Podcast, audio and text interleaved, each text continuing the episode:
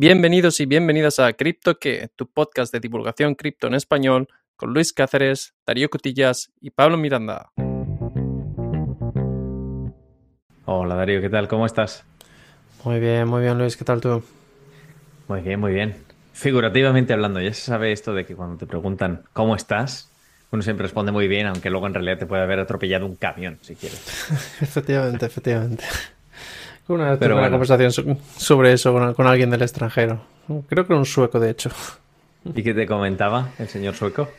Que le parecía raro, porque este sueco vivía en España y, no había entendido al principio que cuando la gente le preguntaba qué tal, en realidad eh, no les importaba saber cómo estaba. Es una forma figurativa, en realidad no me importa absolutamente nada cómo te va. Exacto, exacto. Pero bueno, ¿qué tenemos para esta semana? Pues mira, hay, hay una noticia interesante, pero incluso antes de comentar esta noticia, que es acerca de Google y Coinbase, te voy a preguntar, hace tiempo que no te tenemos en el programa, por suerte o por desgracia, eh, y quería, quería ver cómo ibas en materia de hábitos de inversión. Ah, sabemos que, el mundo cripto ha sido eh, vapuleado vilmente con un buen bate de béisbol, o que Mike Tyson nos ha hecho de la cara un retrato, Hmm. Y, estoy viendo, digamos, las cosas un poco más claras por mi perspectiva en materia del perfil de inversor, de dónde veo valor. Pero tiene curiosidad por tu perfil de inversor. Hmm. Tú solías invertir en, o al menos invertir, ver valor en algunas de las criptomonedas de las alt. Si no me equivoco, por ejemplo, Arwave era un proyecto ahí que le tenías mucha fe y tal. Correcto. Y, y, le tuve mucha fe y no he sacado mi inversión inicial. Eh, si te soy 100% sincero, es un poco más por pereza que por otra cosa. Mm, pero ahí he pecado. He pecado de codicia. Y me he dado cuenta como... Bueno, me he dado cuenta... he aprendido a base de hostias, como se dice. Que cuando un alt sube bastante, hay que poner ahí un mecanismo de salida para salir con ganancias. Y aunque no he salido con pérdidas, no no he salido con las ganancias que podría haber salido. Entonces... No sale el, buen Lambo. Sí. Pero lo que pasa ahí también es que eh, una de las cosas que no me gusta de, de Arwave es que. O Arwave creo que se pronuncia en realidad. Es que no tiene. O sea, no tienes posibilidad de tener eh, eh, Arwave en, Ledger, por ejemplo. Em, entonces lo tengo digamos, el, el, fichero JSON, que es, digamos, el fichero que te descargas con tu wallet, con la dirección, lo tengo súper protegido, con varias capas de, de protección. Y entonces, eh, digamos, pasar del, del cold wallet, del monedero frío, que quiere decir convertir este archivo encriptado varias veces a un eh, archivo normal en un ordenador seguro, luego ponerlo en el navegador, etc. O sea, había todo un proceso y no, no me apetecía hacerlo la verdad. Bueno, bueno. Pero no, no estoy aquí para, decir si, si el último euro lo, debería, lo deberías de ganar tú o lo debería ganar otro. Ya sabes el dicho, eso de que el último euro que lo gane otro. Sino para evaluar lo que estás haciendo hoy. Porque en su momento te veía activos y los fees y el intercambio y si ahora el, esto. Pero hace, hace tiempo que aparte entramos en un, en barrena en el mercado que todo cae ¿Cómo va la motivación? ¿Sigues ahí haciendo dollar cost average? ¿Ves algún proyecto? ¿Lo has dejado de mirar? En tema cripto, la verdad es que estoy bastante parado. Eh, pero mi caso tiene más que ver no por falta de interés, sino porque como quizá algún oyente haya podido intuir, estoy muy ocupado últimamente debido a que tengo un proyecto entre manos más, más eh, importante que es que he sido padre hace relativamente poco. Enhorabuena, proyecto de humano. A ese va mi tiempo. Y seguramente mi dinero también, pero, pero sobre todo mi tiempo. Entonces por eso lo tengo aparcado. Y luego, pues claro, estando la situación como está, con mucha incertidumbre de cara al futuro, no solo en el mundo cripto, sino en las inversiones eh, más tradicionales. Al final, eh, así la única inversión que he hecho ha sido comprar un, un piso. El inmobiliario, ¿eh? Cómo va tirando. Bueno, es la, es la inversión más tradicional que se puede hacer. Pero tengo que decir que ha sido más bien desde el punto de la utilidad. O sea, me servía una, una necesidad que tengo bastante fuerte ahora mismo. Y, Y entonces eh, me ha parecido un, buen momento. Incluso aunque pienso que van a seguir bajando los precios un poco, al menos aquí donde vivimos nosotros. O sea, creo que podría bajar a lo mejor un 10%. Pero a lo mejor a largo plazo, a, bueno, a largo plazo, a medio plazo, a 5 o 6 años vista, no creo que, que, vaya a mantenerse eh, muy bajo, sinceramente. Bueno, interesante. O sea, que ahora mismo ni hay, no hay ni un dólar cost average. Ni a Bitcoin ni a Ethereum. No, pero yo he sido poco regular con el dollar cost average. Normalmente ha sido más eh, en ratillos, experimentar, eh, juguetear con los márgenes, etcétera. Em, digamos que eso ha sido un poco mi. Lo, hago un poco más por deporte que por eh, que por ganar. Entonces. Está bien. Está bien. Mira, pues al hilo de, de lo que me comentas. Voy a esto no, no, estaba en el guion que yo me he hecho en la mente en el episodio, porque como sabes, esto es improvisado, no tenemos ningún guion, pero estaba leyendo esta semana eh, y he leído unos comentarios de, un señor que se llama Paul Tudor Jones II, que para todos aquellos que no lo sepan, y es perfectamente comprensible porque tampoco... Segundo, sí, es algún Segundo, me imagino que su padre o algún pariente se llamaría así, y entonces en, los Estados Unidos se suele poner pues el segundo, el tercero, el cuarto o el junior, senior. En este caso lo pusieron segundo, como un buen videojuego. Pero vamos, para todos aquellos que no sepan quién es, es un billonario que tiene una fortuna que se estima en 7,5 billones de dólares. Americanos. Un... Billones eh, como... correcto.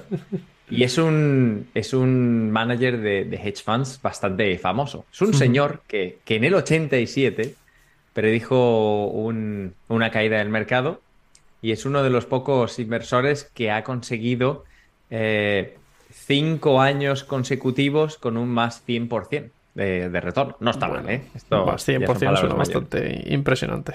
Sí, y luego, bueno, es el fundador del fondo de futuros Tudor, que es, un, es un hedge fund que nunca ha tenido un año a pérdidas y ha, ha tenido de promedio un, retorno del 20% durante 25 años seguidos. No está mal. No está mal, no está mal. Eh, ¿Sabemos, cuánto, ¿Sabemos cuánto tiene de, de tasas de comisiones este fondo? No lo sé, tanto no he mirado, pero vamos, porque era un artículo de prensa. Pero, como era un artículo en la, en la CNBC, en, la, en el canal americano, te comento lo que dijo, básicamente, y cómo lo atamos en el capítulo al mundo cripto. En primer lugar, vale, yo le saqué dos, dos conclusiones al, artículo y a sus comentarios. En primer lugar, recesión, está, la recesión viene. Entonces dijo, es hora de, es más o menos la hora de sacar el, el libreto de la recesión y las cosas que hay que hacer hay que prepararse para que bajen los, las acciones más, que se espera como un... Se espera como mínimo una caída del 10%, pero que en, el corto plazo las, subidas de interés eh, aparecerán y luego eh, volverán a bajar antes de que el, de que, el mercado de los activos eh, realmente toque fondo. O sea que se espera cierto tipo de especulación y volatilidad. Hmm. Y luego que, evidentemente, con esto viene mayores oportunidades en el mercado de los bonos y que hay que estar preparados para, jugar el juego a largo plazo. O sea que ya la mayoría de inversiones, eh, perdón, de recesiones suelen durar como media unos 300, días. 300 días había leído yo, sí. Exacto, 300 días, pues imagínate, ya no se hacen las cosas a meses o a ver si esto sube o si esto baja. Pero... La definición de recesión no es eh, dos meses consecutivos.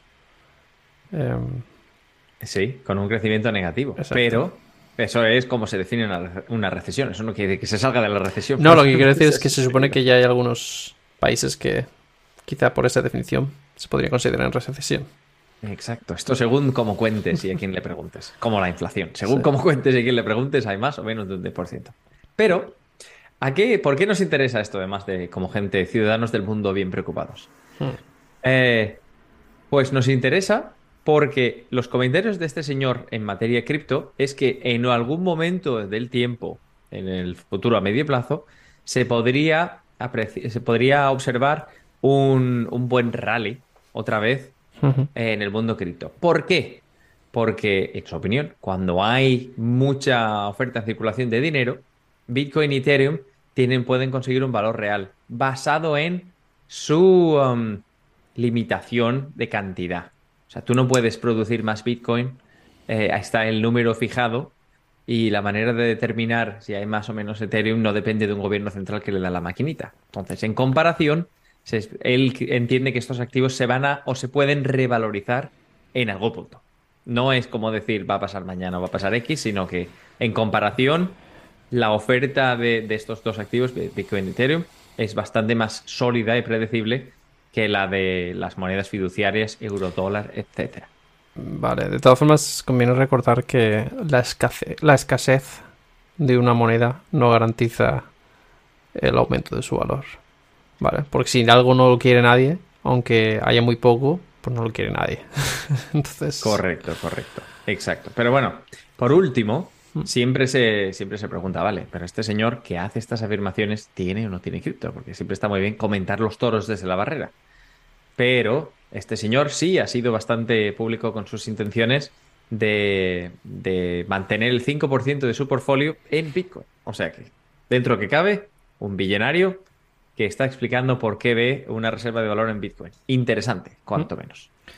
Bueno, pues siempre está bien tener un poco de, de motivos positivos para sí, Esto, esto, quiere decir que aunque parezca, aunque nuestros monederos ahora mismo parezca que hayan pasado por una corrida de toros en, un estado bastante desfavorable, esto no quiere decir que el futuro sea bastante negativo. Esto simplemente es un mal momento a nivel mundial. Hablando, de esto, hablando de esto, te voy a decir, porque he oído rumores de alguien que también está interesado en, eh, el mundo cripto y que es un pez gordo del, mundo de la tecnología.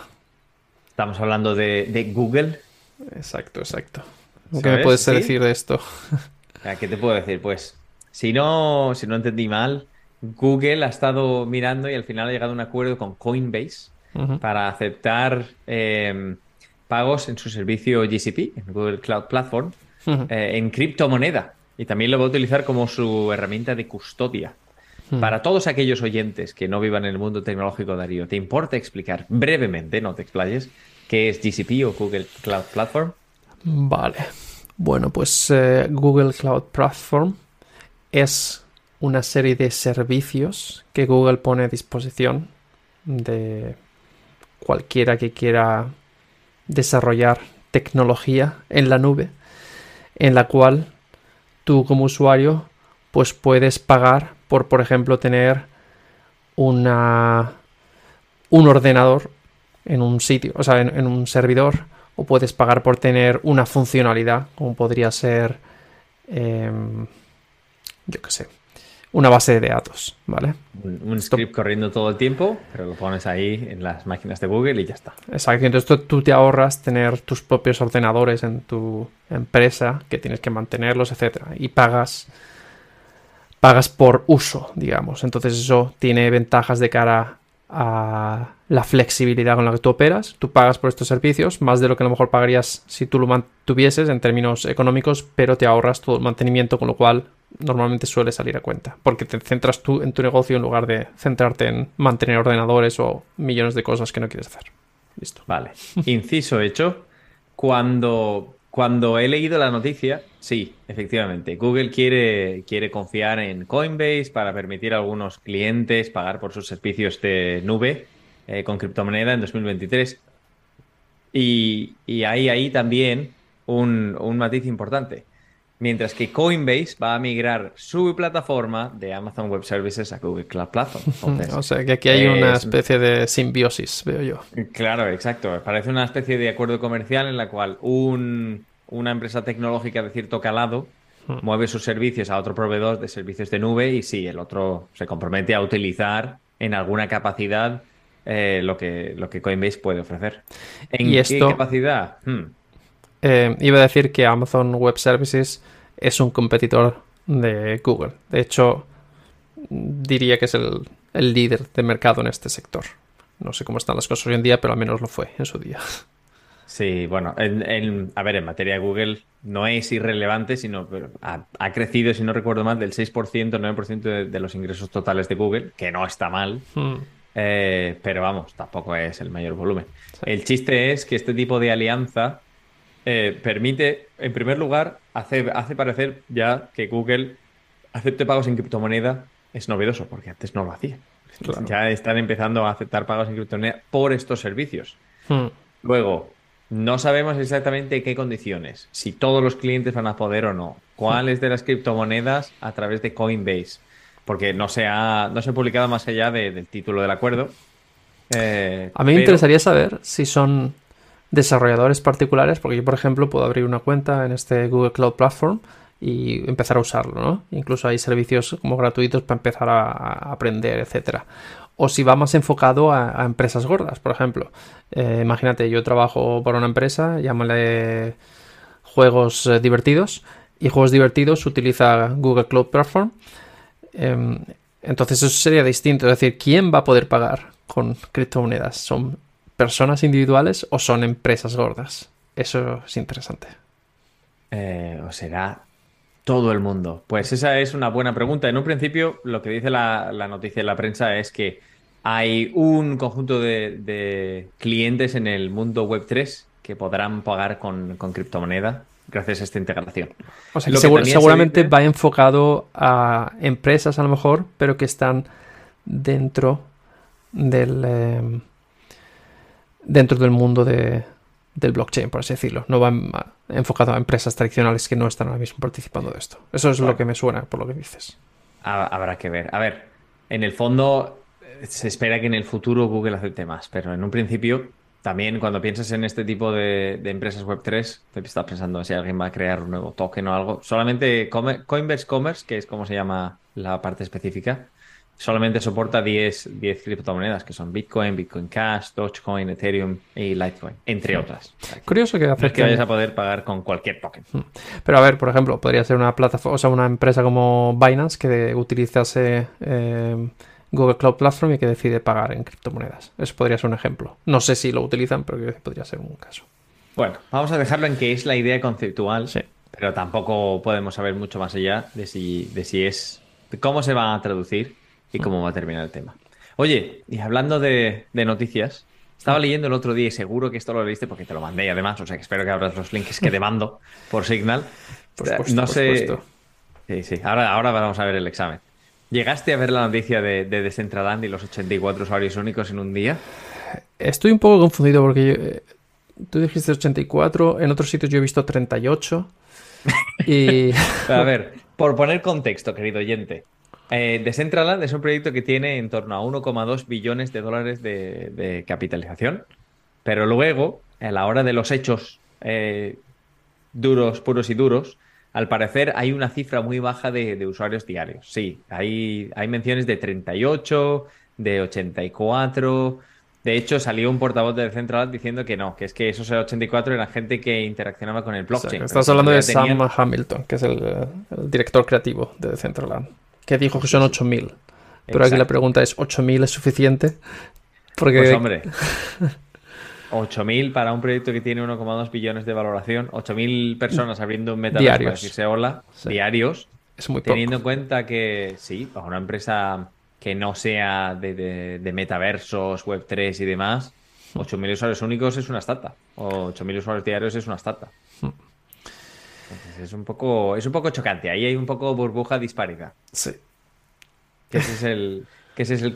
Pero bueno, parte de, del momento actual y de dónde están los proyectos es entender cuál de estos proyectos tiene una perspectiva de valor a largo plazo. O sea, si te das cuenta y que esto es, va muy bien con respecto a lo del principio. Igual me has chafado un poco el tema porque esperaba que siguieras ahí invirtiendo algo, pero si no estás, no pasa nada. Ya la gente ya no va buscando el nuevo altcoin que lo va a petar y que va a darte rendimiento, sino que las propuestas van en torno a eh, Bitcoin, Ethereum, posible competidor si estás mucho en el mundo cripto y ya está. Ya no solo el perfil de inversor ha cambiado bastante. Al menos esa es mi situación. Yo ahora si lo veo es Bitcoin, Ethereum, prácticamente. Yo, si hubiese, si hubiese tenido más tiempo, me hubiese gustado experimentar en este periodo con, eh, con el margin trading hacia, hacia abajo. ¿Sabes?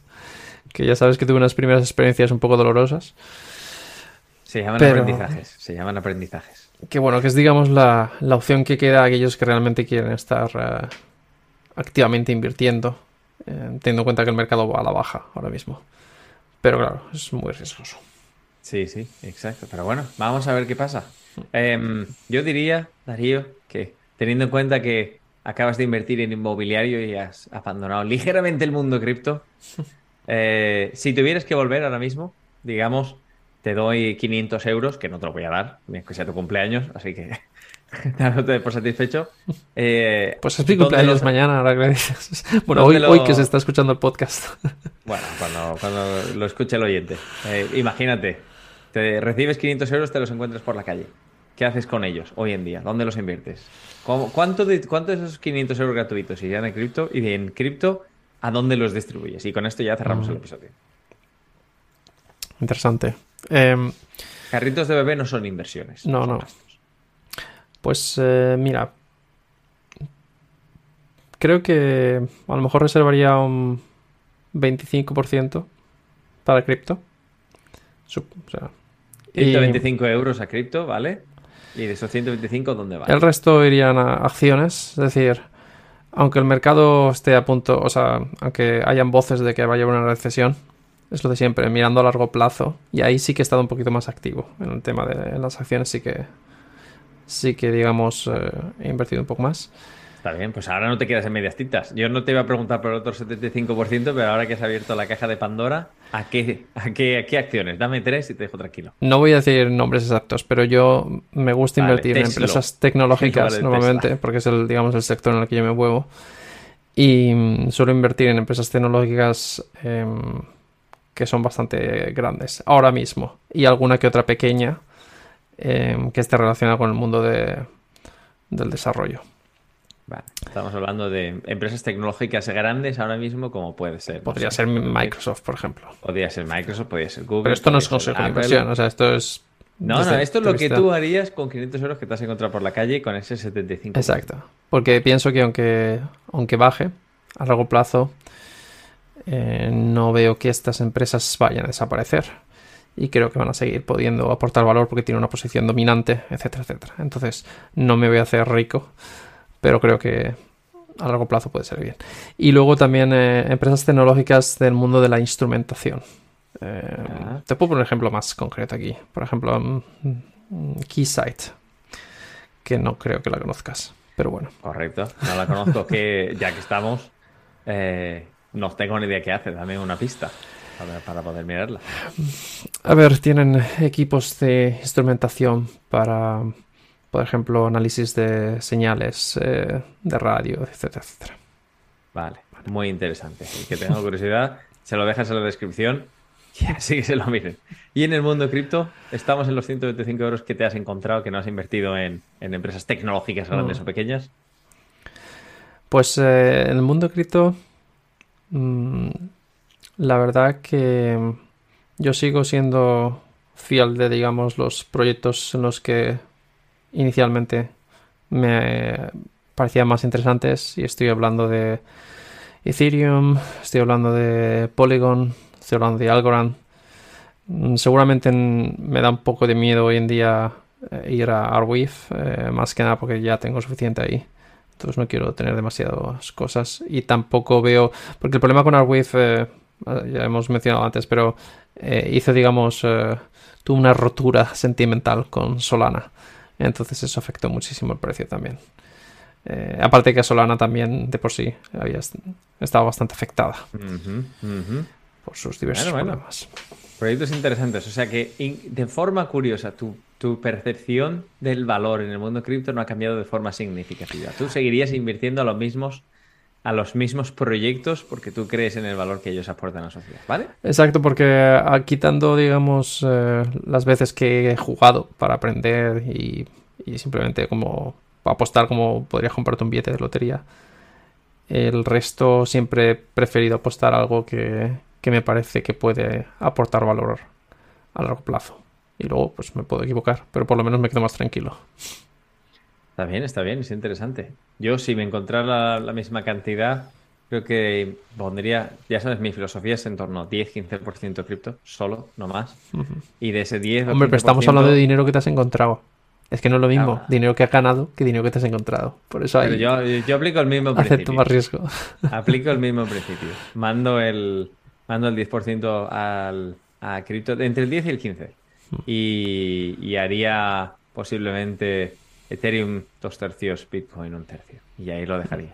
Y es curioso porque antaño sí miraría distintos proyectos, pero hoy día estoy entre que vienen las, las CBDCs, las monedas mm. digitales de los bancos centrales, y que la única moneda así que puedo ver compitiendo a nivel mundial es, es eh, Bitcoin y que todavía, y todo el desarrollo del mundo cripto pasa en Ethereum, me trae curiosidad. Ni siquiera entraría a ver otros proyectos muy interesantes que, aportan valor al ecosistema, como hmm. Polygon, porque, porque no tengo muy claro cómo va a funcionar, o hmm. quién va a adaptar esta funcionalidad si el euro de repente se convierte en moneda digital y qué, qué capacidades tiene. Ya, es que yo no veo que hay, o sea, no veo que las monedas digitales, quizás eso es tema para otro episodio, pero no creo que, vayan a utilizar las blockchains tradicionales porque perderían el control. No, claro, está, está claro que, que, crearían su propia su propio blockchain y nadie diría nada de descentralización. Entonces no creo que... 100% centralizado. Exacto, no creo que la existencia de una moneda mm, digital de un banco vaya a afectar en ninguna forma a los proyectos blockchain existentes. Claro, ya depende de la funcionalidad que tú le quieras añadir como, como entidad monetaria. Si te vas a limitar a hacer una moneda, simplemente trasladar el, el registro a un registro digital y el resto de operativa lo vas a mantener igual, o si vas a intentar añadir algún tipo de funcionalidad. Y como ahí no lo sé eh, y no tengo ninguna idea de por dónde van a ir, pues entonces em, prefiero mantener la pólvora en remojo, como quien dice. Y también, fíjate, eh, off topic, pero con esto cierro. Ya sabes que yo sigo un montón de newsletters de Punto Cripto para poder mantenerme al día y poder leer todas estas noticias interesantes para luego pasar a los oyentes y comentar contigo y con Pablo, que, seguimos a, CoinBuro, seguimos a nuestro amigo Guy. Solía tener un, un portfolio de cuatro líneas en, en, su newsletter ahí veías un montón de proyectos. el 0,29 a no sé qué y el 0,21 no sé cuántos. Y decía, pero ¿esto qué es? Aparte que tiene que tener un portfolio significativo para que el 0,29 sea algo. Si no, estamos hablando de céntimos. Correcto. Y últimamente he bajado ese portfolio a dos líneas, de las cuales Bitcoin y Ethereum llevan casi el 70 y tantos por ciento. Eso demuestra que no soy yo el último, el único que tiene ese sentimiento. Igual hmm. estamos hablando de ese sentimiento dentro del el mundo cripto y cómo dividir dentro del mundo cripto. puede haber bastantes tipos de inversión como la tuya en inmobiliaria. Pero bueno, con esto Queridos oyentes, vamos a dejar el episodio. Como siempre, Darío, gracias por unirte a nosotros y esperemos que, tengas un feliz cumpleaños esta semanita. Em, gracias, Sí, sí, querido oyente, si nos quieres mandar un mensaje en Twitter, twitter.cryptoque.com o arroba guion bajo criptoque o también nos puedes mandar un correo electrónico, preguntas arroba criptoque.com. Por lo demás, ¿algo más que añadir antes de cerrar, Darío? Sí, que escriban feliz cumpleaños. Si algún oyente le manda a Darío feliz cumpleaños, lo mencionamos y le aplaudimos en el episodio en directo a la próxima. Muy bien. Perfecto. Muchísimas gracias por escucharnos. Un saludo. Hasta la próxima. Another day is here and you're ready for it. What to wear? Check. Breakfast, lunch and dinner? Check. Planning for what's next and how to save for it? That's where Bank of America can help. For your financial to-dos, Bank of America has experts ready to help get you closer to your goals. Get started at one of our local financial centers or 24-7 in our mobile banking app. Find a location near you at bankofamerica.com slash talk to us. What would you like the power to do? Mobile banking requires downloading the app and is only available for select devices. Message and data rates may apply. Bank of America and a member FDIC.